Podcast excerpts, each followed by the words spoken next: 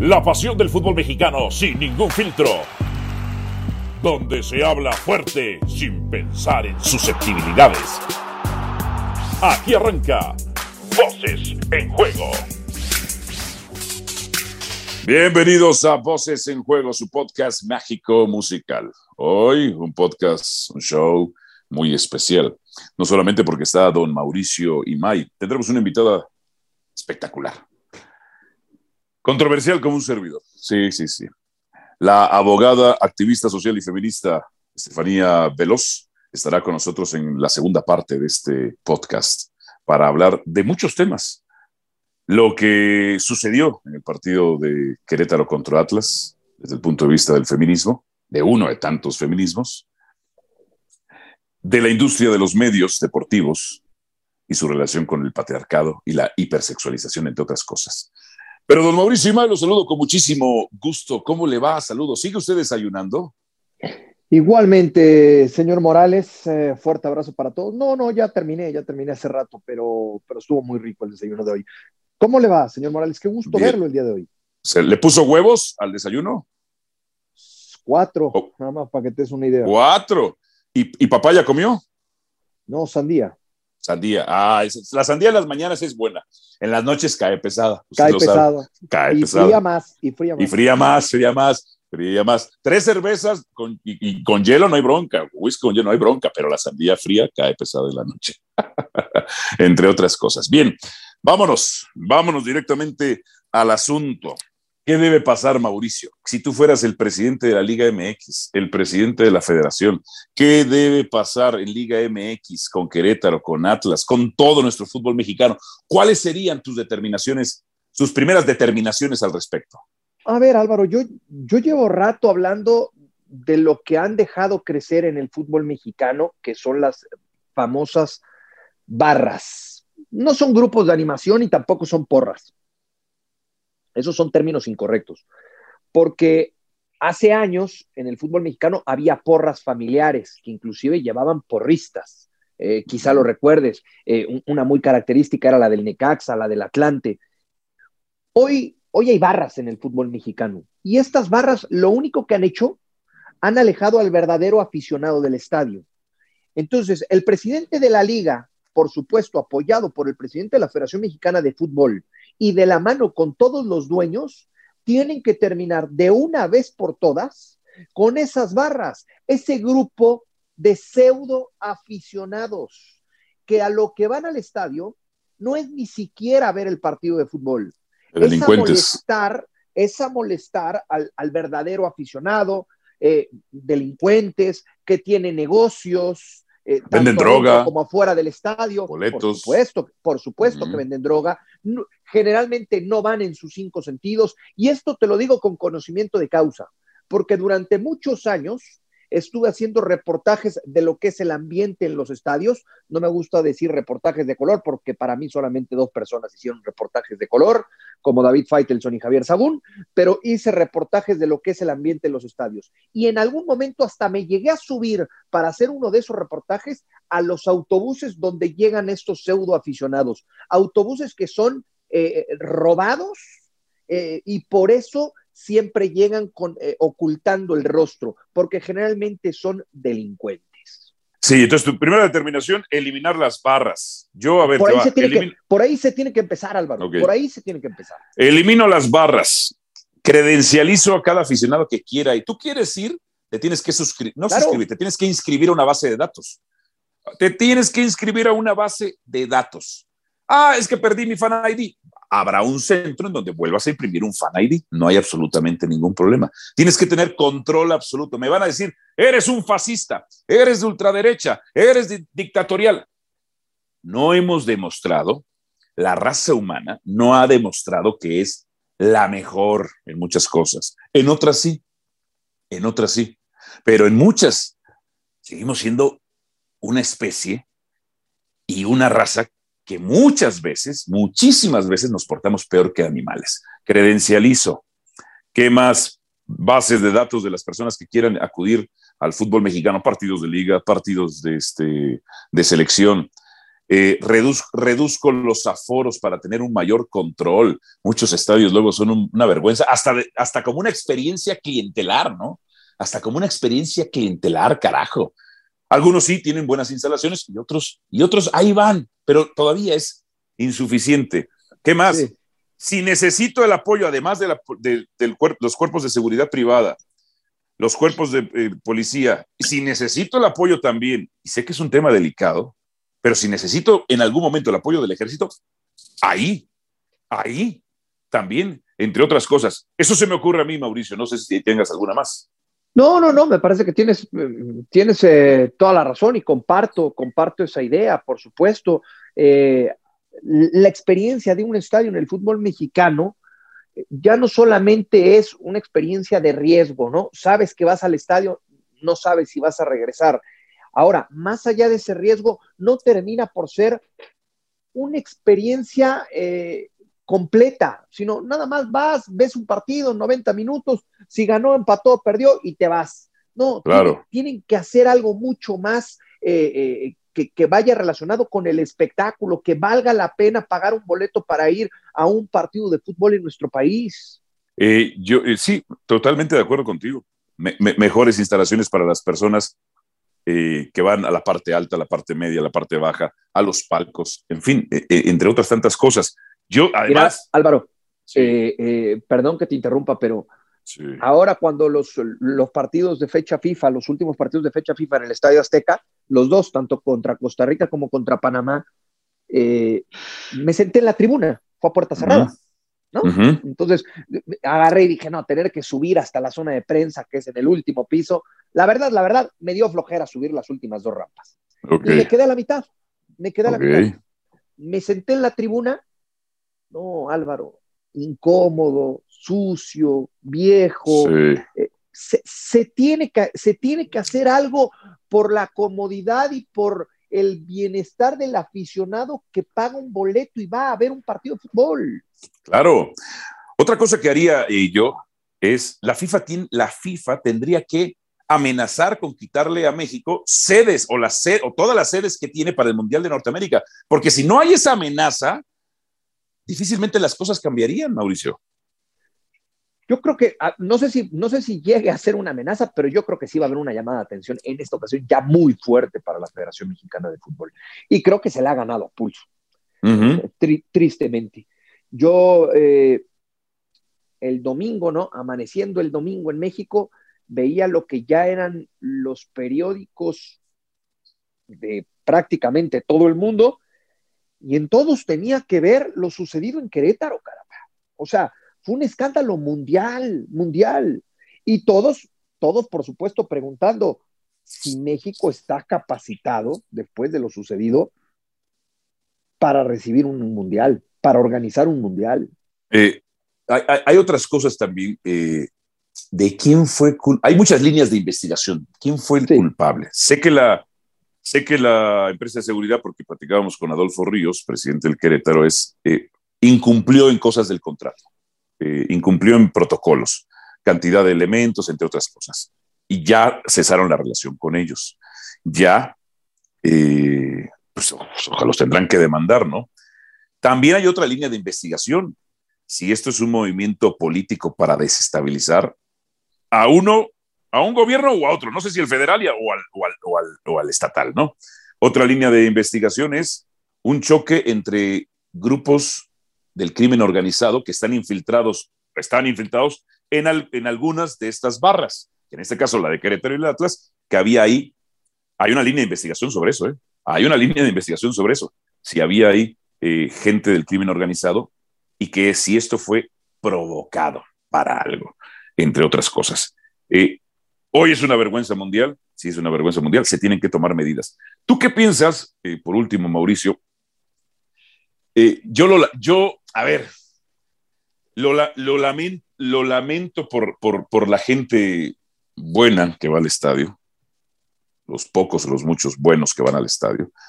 Lo lamento por la gente que sí es humana, porque yo siempre he dicho que los derechos humanos son para los humanos, no para los que no se comportan como tal, de Querétaro. Estoy en este debate si la desafiliación de Querétaro. me inclino más al sí, pero también creo que habría una doble moral. si esto lo hiciera Chivas, si esto lo hubiera pasado a Chivas, a Pumas, a Tigres, a América, no lo desafiliarían porque son elementos preponderantes de nuestra liga, comercialmente, mediáticamente, entre otras cosas. También alguien me decía, difícilmente le sucedería a estos. Ojo, ya le pasó a Tigres Monterrey, donde un tipo muy lejano, muy lejano al estadio, ojo, muy lejano al estadio, que entiendo que, la gente del estadio diga, pues no es mi responsabilidad lo que pase a nueve kilómetros de distancia, o sea, se estaban atropellando. Pero, ¿qué opinas tú de desafiliar a Querétaro? Estoy, fíjate que por eso me caes bien. Eh, estoy en lo mismo, eh, estoy en lo mismo y llevo pensando lo mismo y llevo dándole vueltas a lo mismo a lo largo de los últimos dos días eh, y platicándolo, ¿no? Con familia y con amigos. ¿Será esa la, la, solución o la decisión correcta, el desafiliar al equipo del Querétaro? Híjole, por un lado pienso sí, por el otro lado pienso no. No. Me parece injusto. Ahora, pero eh, creo que va a haber un, argumento sólido para tomar esta decisión. Y es el siguiente, yo te pregunto, porque lo he preguntado a lo largo de todo el fin de semana, ¿quién es el dueño del Querétaro? Eh, hasta donde yo sé, es una sociedad que le integran Velarde, Taylor, ayer Adolfo Ríos dio otros nombres, lo que dice él es que son 11, pero que a mí los nombres me suenen solo es Velarde y Taylor. No sé si a ti te suena alguno más o sepas de otro más. Está bien, 11. Yo había escuchado que eran 10. Ah, ya, ok. Ok, está bien, los 10. Están ante la Federación Mexicana de Fútbol y la Liga MX, estos 10 u 11 personajes están eh, reconocidos y saben que tienen el respaldo, saben, me refiero, en la liga y en la federación, que tienen esta sociedad el respaldo económico para poder eh, mantener una franquicia de primera división? Intuiría que no, o investigaría para encontrar probablemente que no. Ah, si es así, entonces lo tienen que desafiliar. Claro. también viene, después de esa desafiliación, viene el cuestionamiento para la liga. ¿Por qué entonces les permitiste en su momento claro, que arrancaran este proyecto si sabías que no tenían ese respaldo esta sociedad de 10 u 11 personas? Sé, sé, que no es el equipo más bollante económicamente, que también eso representa un problema, ¿no? Sí, que por supuesto, por supuesto que representa un problema. Ahora, algo pasa también, eh, otro, otra línea de investigación, ¿no? Algo pasa en Querétaro que a lo largo de los últimos años ha sido una franquicia o un equipo problemático. Muy problemático, muy problemático. Eh, yo me acuerdo cuando estaba Alberto de la Torre como presidente de la Federación Mexicana de Fútbol, que a Querétaro y, a, y, al Irapuato los desafiliaron ipso facto. Ni, ni preguntaron, ¡pum! Ellos sabían que esos equipos de ese entonces estaban con el crimen organizado y dijeron, chao, con el narcotráfico, chao, papá, adiós, de una vez. Y ha sido, eh, ojo, hablo, hablo desde lo deportivo porque tengo gente, conocidos, amigos, gente buena queretana, gente buena queretana. Eh, pero ha sido una plaza maldita, no logra establecerse. Tiene un problema ahí karmático, que hacerles una limpia o algo así. ¿Sabes qué me estaban contando? Otra cosa es, porque una de las preguntas es, ¿por qué no los han agarrado? Porque te digo que una de las líneas eh, de investigación es si no hay una destabilización no se trata de una desestabilización política. No los han agarrado porque muchos de esos vándalos, de acuerdo a lo que las hipótesis, es que ni siquiera son de Querétaro, Mauricio. Claro, pasa, pasa Álvaro. Eh, ni siquiera son de ahí, ni siquiera le van al equipo. Eh, lo que menos les interesa es el partido, mm. contra quién jueguen, ni enterados están de si ese equipo está en tal o cual posición la verdad es que en el fondo a este grupo, yo no les puedo decir, perdón, yo no les puedo decir este grupo aficionado porque no son aficionados como tal. Ah, este grupo de, pseudo aficionados o de vándalos, eh, lo único que les interesa es cierto negocio que tienen tanto dentro como fuera de los estadios y, el, y el, alejar al, verdadero aficionado, que hoy eh, yo por lo menos hablando como padre de familia, hoy yo no me atrevería a llevar a mis hijas a la tribuna a un estadio. No, a la tribuna no. a la tribuna no, entre otras cosas. Y fíjate la situación, ya para ir aligerando un poco el tema tan denso y tan, pensado, tan pesado, cómo esto atrajo toda la atención, evidentemente, evidentemente. Chivas gana y a nadie le importó. América pierde y no importa, evidentemente, porque lo importante es esto. Ahora, eh, fíjate, yo, eh, y lo voy a platicar más adelante con, con Estefanía Veloz, el tema, el tema de la provocación. Porque leo en redes sociales que dicen, es que ustedes, los comentaristas, son los provocadores de la violencia. Y yo he aprendido una cosa, Mauricio, que es un discurso muy del machismo. Es que ella me provocó y por eso la golpeé. Pero si ella hubiera estado armada, o yo, si me quieren decir yo, provoco a alguien, pero si yo estoy armado y tengo dos guardaespaldas y el que se siente ofendido no me atacaría, no, hay un proceso de razonamiento, ¿no? Yo creo que en, lo absoluto nosotros somos somos responsables de ese tipo de cosas, considero yo. Sí, a ver, yo creo que, yo creo que en el tema, en el tema concretamente de las, de las barras, yo creo que en algo también llevamos parte de, responsabilidad, porque eh, en transmisiones o en reportajes les hemos dado espacio, les hemos dado tiempo aire a, esas barras. Y eso ellos, eh, a ellos les ha dado cierta importancia, sí, claro que lo aprovechan. Más allá de que vayan con el rostro oculto, más allá de cómo se presentan. O sea, no desde la provocación, sino desde el espacio, dices tú, ¿no? Claro, exactamente, exactamente. No lo de la provocación, no. Eh, eh, eh, ahí comparto tu idea, pero sí desde el espacio, el darles un espacio, me parece que pues, ha sido suficiente para que ellos vayan tomando cierta importancia. Perfecto. Mauricio, te mando un abrazo. Gracias, Álvaro, igualmente. Fuerte abrazo. Vendrá nuestra segunda parte a continuación en Voces, de juego, Voces en Juego con la abogada, activista social y feminista Estefanía Veloz, que tiene que hablar de lo que sucedió del Atlas Querétaro, de nuestra industria, del Querétaro Atlas, perdón, de nuestra industria, entre otras cosas. Suscríbase a nuestro podcast, recomiéndelo por supuesto. Viene la segunda parte. Voces en Juego. Nuestro segundo bloque de Voces en Juego, suscríbase, suscríbase a nuestro podcast, el podcast más irreverente de esta cadena. Con nosotros, damas y caballeros, señoras y señores, niñas y niños, la abogada, activista social y feminista en la Semana de la Mujer de ESPN, Estefanía Veloz. Estefanía, ¿cómo estás? Bienvenida. La introducción incómoda, pero gracias. ¿Por qué incómoda? Yo creo que soy de todas tus amistades la más incómoda. No, no, no, no, por supuesto, no, no, no, no. Nadie lo vio venir. Eh, nadie lo vio venir. De, de, hecho, de hecho, en la cadena hay como, oh, oh, están como, están así, están con los ojos salidos. Eh.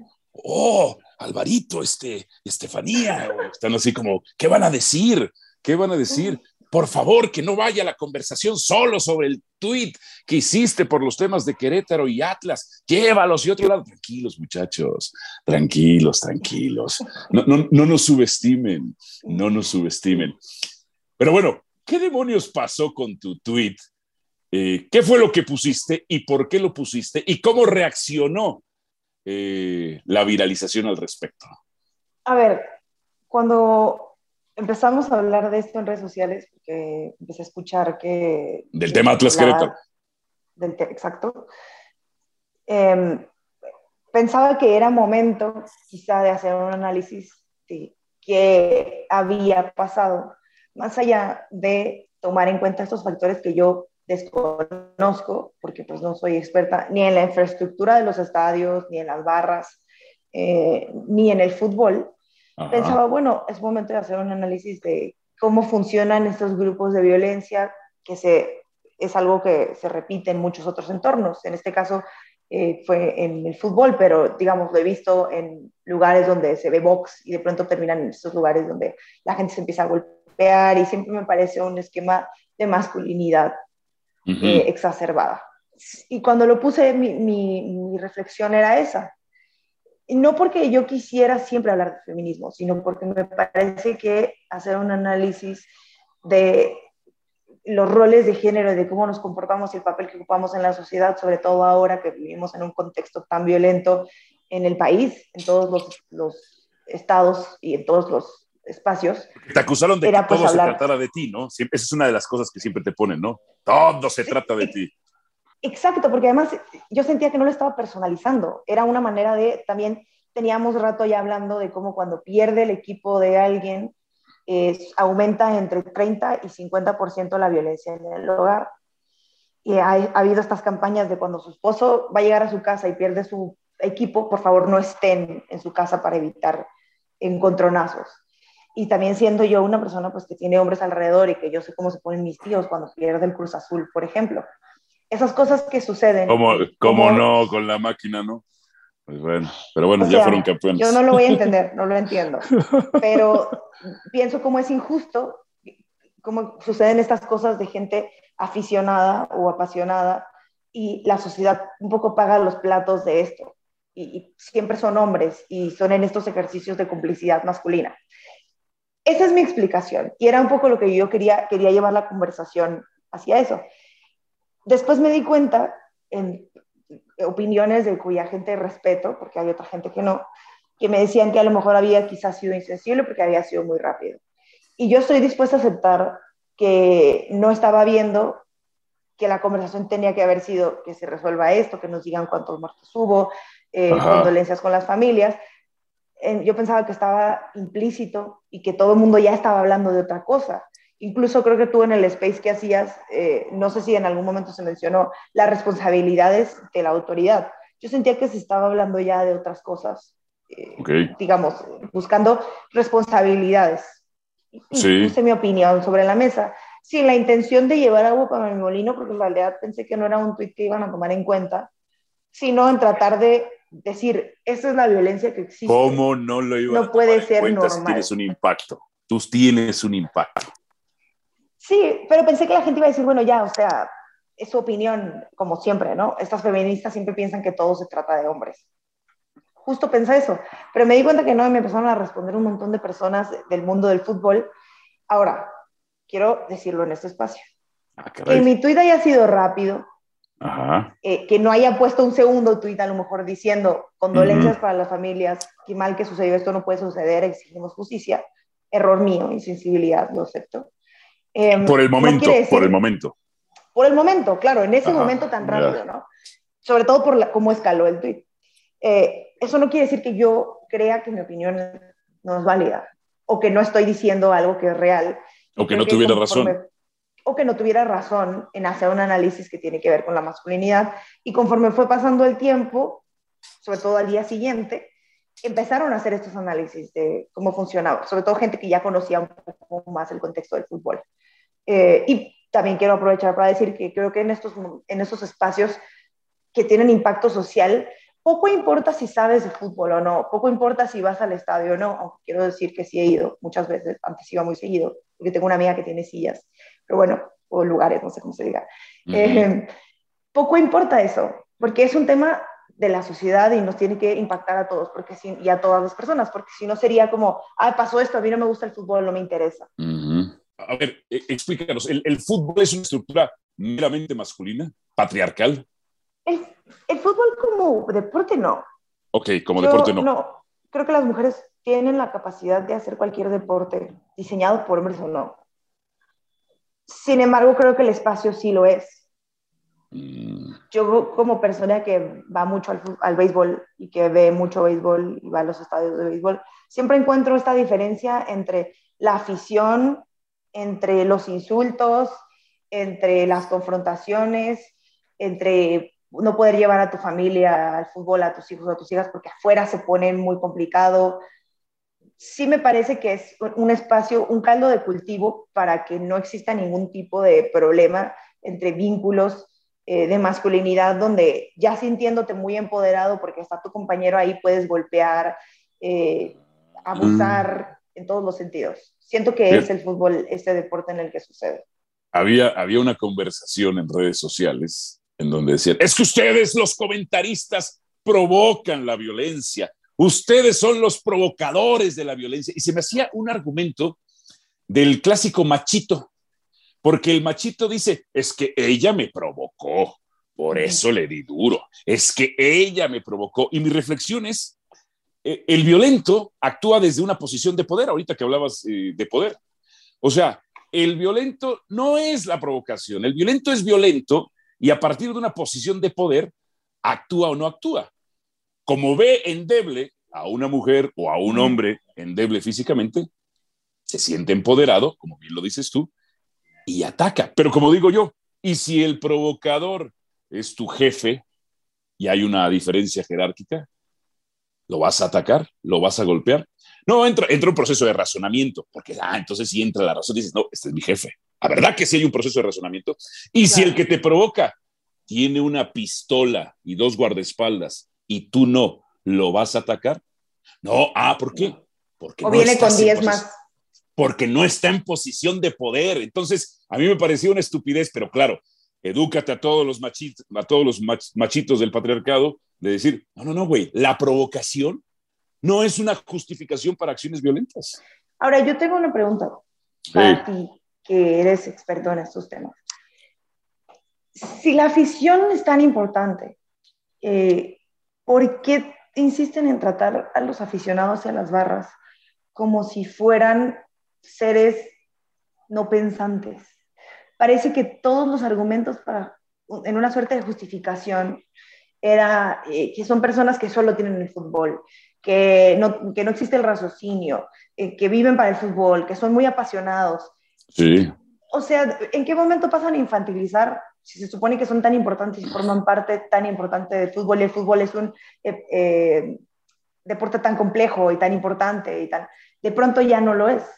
Por una estructura de más, por una estructura patriarcal y de masculinidad y porque hay muchos, muchas mentiras alrededor eh, del discurso de los aficionados. Ah, uno no puede cambiar de equipo, puedes cambiar de mujer, pero no de equipo. Como que si fuera, como que, o sea, como que si no fuera inmoral cambiar de, una pareja, ¿no? Es que puedes dejar a tus hijos, pero no a tu equipo. Escucha semejante estupidez. Y también se les trata de esta manera a, las barras porque en otros países son grupos de choque que sirven a grupos directivos para apretar a jugadores o los jugadores mismos les pasan dinero para apretar a directivos porque están vinculados con el crimen organizado, eh, porque ahora, ahora, ahora la línea de investigación, hay varias líneas de investigación. Se habla de que eh, grupos del crimen organizado están involucrados, que a lo mejor fue provocado para desestabilizar, no sabemos a quién, si al, si al gobierno federal o al gobierno local o a la Federación Mexicana o solo a Querétaro, entre, entre otras tantas eh, cosas. Por eso es que se les trata de, de, esa, de esa manera. Esa es mi opinión, no sé qué opinas tú. Sí, yo soy, yo soy no, no, solamente dispuesta, pero estoy tomando en cuenta también todos estos factores de gente que conoce y que se sabe y que además sabemos que obviamente hay infiltración de grupos de crimen organizado en prácticamente todas las estructuras, eh, eh, organizaciones sociales incluso. Mm. Sin embargo, de, de, pronto me parece que siempre hay un análisis de eso en absolutamente todo. Siempre hay, claro, es una cosa de educación, siempre hay, mm. claro, es una cosa de precarización, de pobreza, de la normalización de la violencia, de tal y luego no, no, no, profundizamos, porque entonces ya es un problema sistemático de todos los factores externos, pero cuando es estructural, como es la violencia. Para mí, lo que pasó eh, eh, ese día, viéndolo, a pesar de que no estuve ahí, como decía, es un poco similar a las violaciones tumultuarias. Acaba de pasar en Argentina, en, Argentina, en el Estado de México pasa mucho. ¿En qué momento la violación de un hombre hacia una mujer en un espacio incluso en el que hombres a lo mejor pretendían no, no hacerlo, se vuelve una complicidad en la que estamos todos juntos, eh, forma parte de esto, estos son los lazos entre los hombres, eh, vamos a violar a alguien porque podemos. Eso es lo que generan los espacios de hipermasculinidad, y, es cuando se sale todo de control y empiezan a romper cosas, a golpear gente, a generar todos esos espacios, porque se vuelven estas cosas de pactos patriarcales entre ellos en ese momento. Y en masa. Y en masa se incrementa, ¿no? Claro. A ver, eh, el podcast no es muy largo, hay varios temas que quiero hablar contigo. Vamos de lo hardcore a, lo light, todavía no iremos a lo, light. ¿Cómo, ¿Cómo, ves mi industria, la industria de los medios de, comunicación desde el punto de vista, eh, te iba a decir del feminismo, pero hasta donde yo sé, hay como 18 tipos de feminismo. Entonces, este, si no es que hay más, o quizá dirías, no, esos no cuentan como feminismo, ¿no? Este, no, sé qué, no sé a qué rama del feminismo te eh, seas este, adepta tú. Yo soy feminista de izquierda y para mí... Feminista, de izquierda cree en... ¿Social progresiva o no? Sí, claro. Ok, ok. O sea, soy feminista de izquierda, para mí la izquierda es per se progresista. Sí, em, yo, diría, yo diría lo mismo. O sea, Yo, yo, yo, yo, diría incluso que el feminismo es hasta un movimiento de, de izquierda, pero bueno, respeto también. Eh, el otro día estaba leyendo así el, el, el, el feminismo, ¿cómo era? De élite o no sé qué cosa era una situación. Sí, el feminismo liberal, entre comillas, ese es el que no reconoce las desigualdades. Ah, el que solo piensa que las, los problemas que sufren las mujeres blancas son los más importantes y además lo que consideran mujer, que es mujer cisgénero, heterosexual. Ok. Sí. Bueno, ¿cómo ves tú? tú lo sabes bien. ¿Cómo ves? Eh, saludos a Gloria Álvarez. Hasta allá. A ver, eh, ¿cómo ves tú? A ver, eh, la pregunta va a ser, tendrá que entrar en generalidades, ¿no? Pero, ¿cómo ves tú mi industria? La industria de los medios de comunicación deportivos. Por un lado, tengo un gran amigo que siempre me trata de hablar de estos temas que creo que son importantes, que es el que siempre me está diciendo que vea la Liga Femenil de Fútbol, eh, que se llama Rafa Campo, que fue periodista de fútbol hace mucho tiempo. Y eh, sé que hay muchas resistencias para que las mujeres puedan ocupar un papel de comentaristas importante. O sea, que no toman en cuenta, que se molestan mucho creo que hubo hace poco un fenómeno en el que una mujer estuvo comentando un partido y a la gente no le gustó, decía que lo había hecho mal. Entonces, por un lado, yo desde donde lo veo creo que son distintas cosas. Uno, sí, Marion, Marion Marion, exacto. El papel que ocupan en los espacios de eh, como comentaristas o como periodistas del fútbol, en la seriedad que se les puede dar, y luego en los medios de comunicación televisivos, donde a veces, y tú y yo lo hemos platicado, donde a veces se les hipersexualiza para que puedan estar dentro de mesas. Siento que no importa, mientras no haya más mujeres en la mesa o la mitad, nunca se les va a tomar en cuenta. Si hay una, sí es romper espacios y es abrir brecha y todo, y está muy bien. Sin embargo, no puedo evitar hacer una comparación con muchos otros espacios donde solo hay una mujer, donde de pronto habla menos, su opinión no importa, existe más complicidad entre estos hombres, Habrá alguno que no lo va a decir, pero que tiene muy internalizado este tema de que las mujeres no saben, no sabemos quién es, pero puede estar en la mesa, no saben bien de deportes, y entonces ya trae una riña personal en contra de la participación de una mujer en esos espacios. Creo que es complejo, pero sí pienso, y lo digo con todo respeto, que en tu industria hay mucha sexualización de las mujeres que están ahí. Que no pueden estar vestidas simplemente en pants, si quieren, sino que siempre tienen que estar muy sexy porque si no, ¿a qué estás? Si no, no cuenta, sino porque estás aquí, creo. ¿Y, y tú consideras o opinas que a veces hay mujeres que aprovechan su hipersexualización? Sí, también. Creo que se llama deuda histórica. Y a, a, lo mejor para ocupar espacios habrá que ser o tendrá que ser necesario pero la responsabilidad también es de la industria de tratar de siempre poner sobre la mesa, a mí me importa lo que opines, no cómo te ves. Y creo que hace unos años también hubo una conversación de una comentarista, creo que empezó a ser de las más famosas, que decía que había renunciado a Televisa porque la obligaban a ponerse tops todo el tiempo. Ah, creo que es Vanessa Jucupecote que está con nosotros ahora. Vanessa, exacto. y esas son las cosas que dices, bueno, qué tanto es una ilusión de participación y qué tanto es real.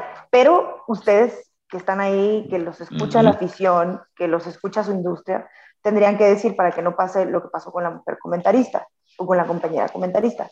Entonces, empezar a decir, no, ¿y por qué? Pero si lo hizo bien, si de verdad ustedes consideran que lo hizo bien, ¿no? o hay pocas mujeres haciéndole, vamos dándole chance, o sea, no sean ustedes unos viejos lesbianos que no están dispuestos a ver mujeres en esas industrias. Eh, fíjate, eh, comentando esto, sin sonar a man explaining. Ok, no, no, claro, es tu, es tu industria, yo te lo pregunto. sí veo que, y, y, esto es lo que muchos machos no entienden, muchos hombres no entienden, es que no se discrimina a una mujer por su conocimiento en mi industria, muchas veces. Y, eh, y, hablo también de los aficionados. Y hablo del caso de, de, Marion Reimers. Se le repele por el simple hecho de ser mujer. O sea, pero ah, lo que es impresionante es que no se le odia, si se me permite el término, no se le odia por sus opiniones o por su narración se le odia por el simple hecho de ser mujer. Y eso, eso me parece una barbarie terrible, ¿no? Ese es el gran problema. Ese es el gran problema. Sí, sí, sí veo también, por ejemplo, pues, hay, una anécdota, ¿no? Que, me, me eh, que sí hay mujeres de educación o de corte machista que sí aprovechan su hipersexualización, pues le sacan ventaja, le sacan partido Recuerdo una, no puedo decir el nombre porque no lo digo porque se me dice yo no lo dije, pues no tengo cómo probarlo, no me lo dijo en corto. Y me decía algo así que me, que me escandalizó en su momento. Eh, el feminismo es el movimiento de las feas, nosotros las bonitas no necesitamos del feminismo. Yo dije, no más. Dije, dije yo, güey, qué pex, cabrón. No sé qué, ¿Qué opinas de eso? Habría que preguntarle si usa anticonceptivos, porque las pastillas anticonceptivas las promovieron las mujeres feministas, que a juzgar por lo que dice ella, pues no ¿no? Porque son feas o lesbianas. O sea, no, no, no sé dónde está su, su razonamiento. No la juzgo, la invitaría a que aprendiera, pero también hubo muchos de esos o la juzgas motivados para quedar bien con hombres o la juzgas en la oscuridad. Sí, sí, la juzgo también, ¿no? O sea, claro. sin embargo, intentaría que aprendiera más del tema y que luego también por estar en espacios de hombres, tratan siempre de quedar bien con otros hombres diciendo, ah, esta sí es una mujer eh, chida porque a ella eso del feminismo no le gusta, ¿eh? tráigansela entonces. Pero hablando de lo de que decías de la belleza, también es un gran problema de la televisión. Y yo como persona... Es una industria, es una industria aspiracional. Yo no veo mujeres gordas en televisión. Mm. Incluso yo, a pesar de ser blanca, em, siempre he recibido muchas críticas porque las mujeres en televisión tienen que ser muy delgaditas, muy flaquitas, eh, prácticamente, o porque eres muy flaquita y das las noticias o eres de decano.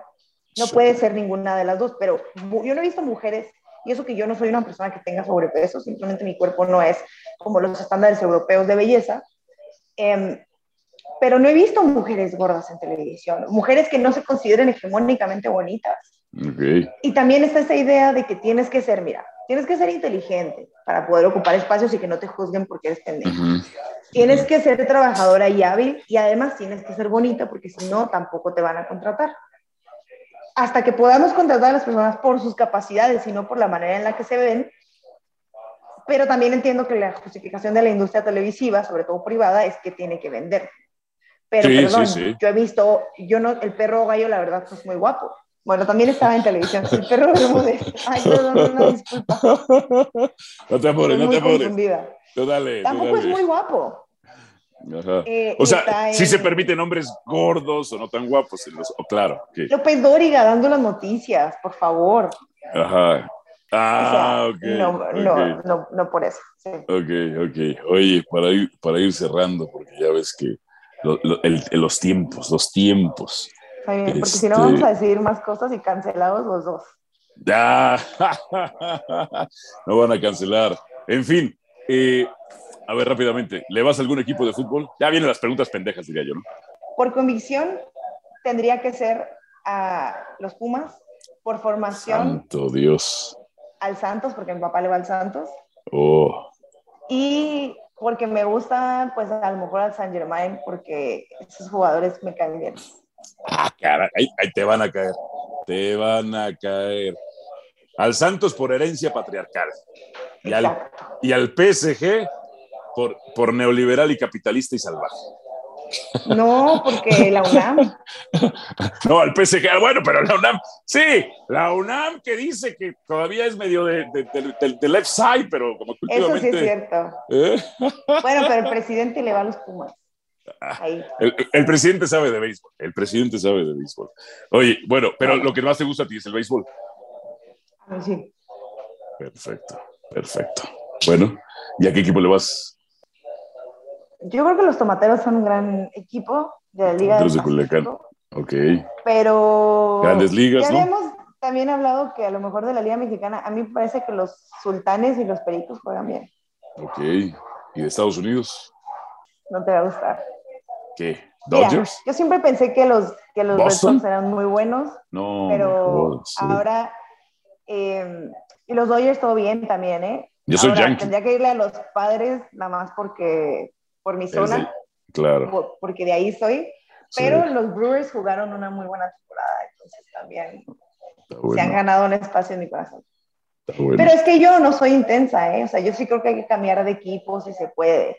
Claro, claro. Y de pareja también. Tú decías que tampoco se puede ser también. No, yo no digo que no se Además pueda. a los hijos no hay que dejarlos. No, lo único que. se puede, sí, también. No, no, no estoy en contra del cambio de pareja. Lo que me refiero es que lo ponen como si fuera una moralidad distinta, ¿no? Como que se. ¡Ah! Como. Ah, sí, claro. entre otras cosas. Steph, gracias por estar con nosotros aquí en Voces en Juego. No, gracias a ti. Gracias. Saludos. Saludos. Steph. Estefanía Veloz con nosotros. Suscríbase a nuestro podcast Voces en Juego, el más irreverente, entre otras cosas. Saludos, gracias. Aquí termina Voces en Juego. Nos escuchamos de nuevo para repartir más verdades del fútbol mexicano.